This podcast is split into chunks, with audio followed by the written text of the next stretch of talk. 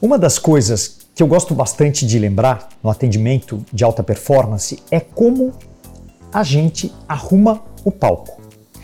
É, fazendo uma analogia, quando você recebe uma visita em casa, na sua casa, você tende, obviamente, a arrumar a casa para que você receba estas pessoas ou a visita no seu lar. Dentro do ambiente de trabalho, no atendimento, é a mesma coisa. Em casa, quando você recebe alguém, você arruma o tapete da porta, você dá uma olhada no banheiro, se o banheiro está cheiroso, arrumado, se efetivamente as coisas estão no lugar. Se você tem um café em casa, você passa o café. Se você tem um pão de queijo, você assa o pão de queijo e assim por diante. Aqui no atendimento a mesma coisa. Quando você é, está justamente preparando o cenário para o atendimento do dia, você vai olhar e organizar as poltronas, você vai ver se o chão está limpo, você vai observar se o tapete está ok e se está, obviamente, tudo posicionado para que o layout, para que o lugar, para que o palco do atendimento especificamente te ajude e facilite ao fluxo e ao processo do dia a dia e do bem atender. Um outro ponto que eu gosto bastante de rememorar é buscar a cultura positiva, a cultura do sim para com o seu atendimento. Eu tenho brincado muitas vezes aqui no mundo empresarial que nós deveríamos questionar as nossas pessoas, os nossos atendentes, quantos sims e quantos nãos eles entregam por dia. Então a brincadeira é pegar uma folha branca, dividir a folha ao meio, em cima escrever sim e não e começar efetivamente a contar quantos sims, sim, nós fazemos, sim, nós entregamos, sim, nós parcelamos, sim, nós servimos desse formato e quantos nãos. Ao final desse dia, você começa a perceber que para os nãos, você pode olhar para as respostas e tentar entender se efetivamente, por intermédio de uma nova estratégia, você não cria um produto ou um serviço novo. É, poderia citar aqui um exemplo que aconteceu comigo e por intermédio desse exemplo que me veio esse grande insight prático de aplicar isso com as nossas pessoas. É, eu era muito questionado no atendimento é, da possibilidade de parcelamento, né? É, em, em, termos em formato de check-up, era muito caro, custo muito alto, e as pessoas perguntavam: vocês parcelam? Em quantas vezes parcelam? E a ideia inicial do padrão é, da empresa era o não parcelamento, era buscar o serviço à vista e, quem sabe, no à vista, entregar um percentual de desconto, mas não parcelamento.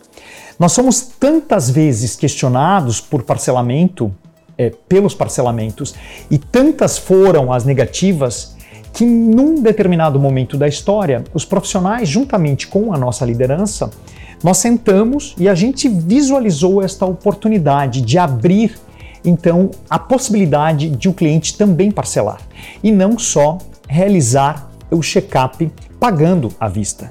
Então, essa analogia que eu faço justamente com esse exemplo tenta trazer para nós que estamos é, no atendimento esse grande questionamento: como é a sua empresa? Como são as suas pessoas? É uma empresa do sim, que entrega e busca entregar o sim, ou é uma empresa do não? Que para tudo é não. Você parcela? Não. Você pode atender em casa? Não. Você atende aos feriados? Não. Ou a sua empresa é aquela empresa positiva que busca entregar efetivamente mais sims do que não. Eu gosto muito de trabalhar com a neurolinguística, é, com as palavras, entender o significado das palavras. E aqui no atendimento, eu tenho um cuidado bastante grande para tentar entender que determinadas palavras elas não caem ou elas não soam bem para o cliente. Eu quero aqui exemplificar com a palavra problema. Eu lembro um fato de um dia que nós estávamos com o laboratório cheio é, de clientes, muito movimento, e nós tivemos um fato de um cliente é, gritar numa sala de coleta e o nosso profissional é, gritou também dizendo: Estou com um problema, e super alto. E eu rapidamente observei, eu estava como anfitrião, eu rapidamente observei que praticamente as pessoas, os profissionais do laboratório ficaram meio que só de olho e não foram rapidamente ajudá-lo. Nós conseguimos contornar a situação, porém eu acabei observando que no palco do atendimento, para quem esperava é, pelo atendimento, é, as pessoas começaram a se questionar: hum, será que eu é, quero ser atendido por aquele profissional do problema? É, será que comigo também o problema vai existir? E a gente começou a perceber naquele momento que a palavra problema ela estava nos trazendo um problema. E aí nós, ao término daquele dia, daquele fato como um todo, nós sentamos com a equipe e nós tentamos buscar entender o motivo daquele problema. E a gente começou a ver que várias coisas poderiam, várias ações é, daquele procedimento poderiam ser alteradas. E uma delas, a própria palavra. Porque quando a gente diz estou com um problema, é, você dá uma olhada e diz, putz, será que eu vou ajudar? Aqueles amigos que são os amigos problemas, a gente muitas vezes se questiona, quero estar com quem tem problemas ou quero né, estar com quem está é, tá livre, está legal, está positivo. E nós, há muitos anos, mudamos esta palavra problema pela palavra desafio. Então hoje, quando nós nos deparamos com um problema, a gente busca trazer a palavra desafio. Eu estou com desafio. Alguém pode me ajudar? E aí o senso, o sentimento é outro. Ele é um sentimento de quero ajudar, quero agregar, quero contribuir. E isso tem nos facilitado demais. É tão legal porque aonde eu tenho passado e trilhado é, na minha forma de gestão, eu tenho trabalhado fortemente esta, esta palavra, né? a palavra desafio. E eu tenho conseguido sentir nas pessoas uma resposta, um resultado muito positivo. Inclusive as pessoas é, vem para mim depois de dois, três, quatro dias é, utilizando essa palavra e mesmo em casa e quando em casa elas dizem a família até se assustou porque não existe mais problema lá em casa e sim desafios. E quando um problema te traz uma grande conquista? Eu tive um fato que aconteceu conosco em casa muito bacana e eu acho que é até um pouco engraçado nós estávamos precisando contratar uma secretária do lar e hoje em dia eu entendo que é um desafio esse processo, é, por vários motivos, obviamente, e nós tínhamos cinco candidatas separadas, é, com currículos, é, um dia específico é, para seleção, para as entrevistas. Nós tiramos praticamente uma tarde e de hora em hora nós receberíamos estas cinco profissionais. A primeira profissional, ela chegou, começou a conversar conosco e num dado momento da conversa, ela assumiu para ela a entrevista. Ela começou a fazer perguntas: quantas janelas, quantas crianças, quantos cachorros na casa e um monte de coisa. A gente percebeu que era mais um interrogatório e a gente ficou meio acuado. A segunda profissional praticamente a mesma coisa. A terceira queria mais saber sobre salário e menos efetivamente conversar conosco sobre a proposta, sobre a família, sobre o trabalho, o serviço, as tarefas. A quarta a gente não gostou, então quer dizer, restava uma que podia ou não ser a pessoa que a gente ia trazer para compartilhar é, das atividades diárias da nossa casa. Na quinta pessoa chegou a Maria, né, uma pessoa que estava toda sorridente, feliz, sabe aquela pessoa gostosa que você percebe que tá tranquila, leve, e ela trazia o filho. E a gente, como gosta de criança, é, putz, foi um ponto positivo. A Maria começou a contar um pouco da vida, é, um pouco da família. A conversa, ela foi uma conversa que embalou de uma forma positiva, uma forma bacana.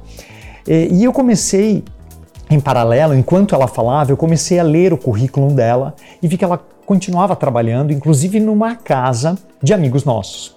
E eu rapidamente meio que quase brequei é, o pensamento da Maria, ela estava falando, e eu fiz um questionamento, mas espera lá, você não está trabalhando?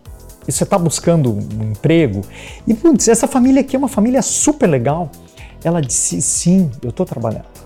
Mas então, por que sair de lá e vir para cá? É, porque lá nós estamos com vários problemas. Aí, rapidamente, eu rememorei aquilo que na prática, no dia a dia, eu tenho usado. A palavra problema, ela traz justamente problema. A gente foge né, dos problemas. Agora, quando a gente conecta uma outra palavra, que é o que eu gosto de usar, que é a palavra desafio, ela te traz para o um negócio. Vou junto, quero ajudar, quero fazer isso acontecer. E eu, naquele momento, disse: é, gostando da Maria, estou gostando da história, e nós aqui vamos precisar reverter esse negócio, né? Eu quero conquistar a Maria. E quando ela trouxe a palavra problema, eu botei meus peitão para fora e disse: é agora. Peguei a palavra desafio e disse: Maria, você sabia que aqui nós não temos, aqui em casa, nós não temos problemas? Aí ela botou os peitão para fora e disse: Como não? Vocês não têm problemas? Tipo, é aqui que eu quero ficar, mas como não tem problema? Aí eu abri para ela: Aqui em casa, os problemas são desafios e não problemas. E aí a gente riu um monte e foi muito legal. E aí, meses depois, a Maria conosco, ela foi contratada, ela nos contratou também, né? É, porque é uma via de dupla mão. É, eu passei a morar fora, é, a viajar muito, e de vez em quando, nos vídeos diários com o Theo e com o Regis pelas manhãs, é, eu perguntava, sim, a Maria, né? Tá por aí e tudo mais. E a Maria, em alguns momentos, dizia para mim: Toto, aqui, tá tudo bem, tá tudo certo. A gente está com um monte de desafio aqui, mas eu estou amando trabalhar com vocês. Então, mudando um pouco essa percepção de que a vida tem problemas sim, mas eles podem e devem ser encarados como desafios. E olha só que interessante, nesse caso da Maria, três coisas é, me chamaram bastante atenção quando a palavra problema surgiu. Quem é, literalmente destinou o currículo da Maria para a gente, para o Regis, foi a família que nós conhecíamos, obviamente, e que ela trabalhava. Porém, lá ela tinha duas coisas que eram para ela um pouco este problema. Ela era diarista e ela buscava é, não ser diarista e sim mensalista, e essa questão do que o diarista ele não te traz uma rotina na vida. Então, para isso eram problemas para ela.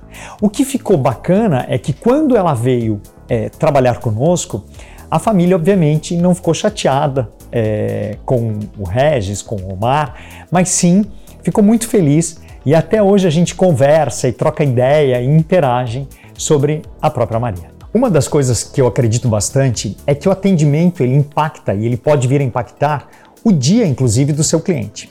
Se você chega num ambiente e você é super maltratado, principalmente em ambientes que você já conhece, já conhece a sistemática, o produto, serviço e o próprio atendimento, e naquele dia você foi mal atendido, você muitas vezes, acredito, assim como eu, fica bravo, irado e tudo mais. Olha que interessante, pessoal. Um profissional que no dia não está muito legal, ele pode efetivamente impactar a vida do cliente, aquele momento, tanto positivamente quanto negativamente. E aqui um grande alerta: tentar sempre e obrigatoriamente estar na presença verdadeira para com o cliente, entregando o seu propósito do bem atender, porque o cliente ele te dá a oportunidade de você atendê-lo quase que unicamente. Né? O momento da compra, o momento do atendimento é um momento único. Então nós precisamos lembrar que o cliente, sendo único e a única passagem dele naquele dia no seu atendimento, é importante nós focarmos e bem trabalharmos todo o fluxo do atendimento.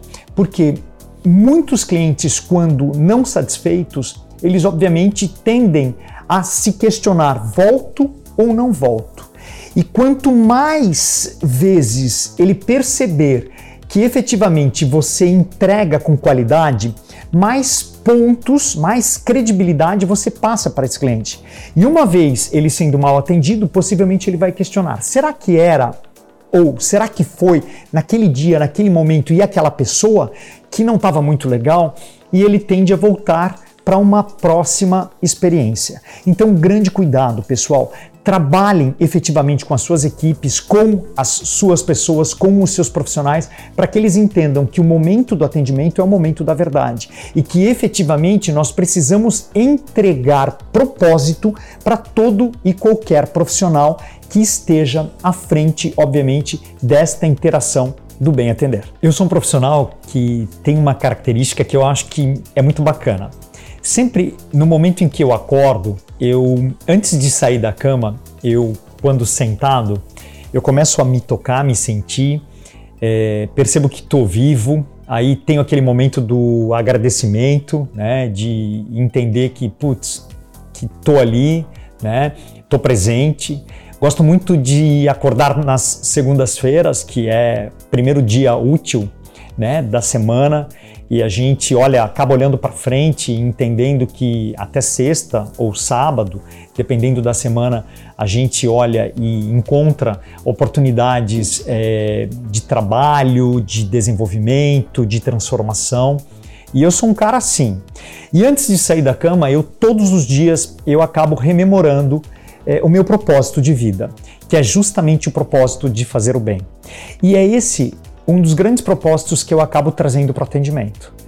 É, com todas as pessoas que eu converso, que eu busco aculturar, que eu educo e que eu desenvolvo o atendimento, eu preciso mostrar que quando presente no atendimento, a gente tem que ter essa provocação de fazer o bem para a pessoa, de abraçar, de acariciar, de afofar aos clientes, porque esse é um dos grandes papéis, é um dos grandes propósitos de quem está na linha de frente, atuando, trocando, interagindo com aquele que confia, é leal ao seu serviço e ao seu produto. Então, a partir do momento é, que você tem um time ou que você está no palco do atendimento é, atuando, é, tente trazer essa, essa grande questão, esse grande questionamento: será que efetivamente é, eu estou entregando o melhor de mim?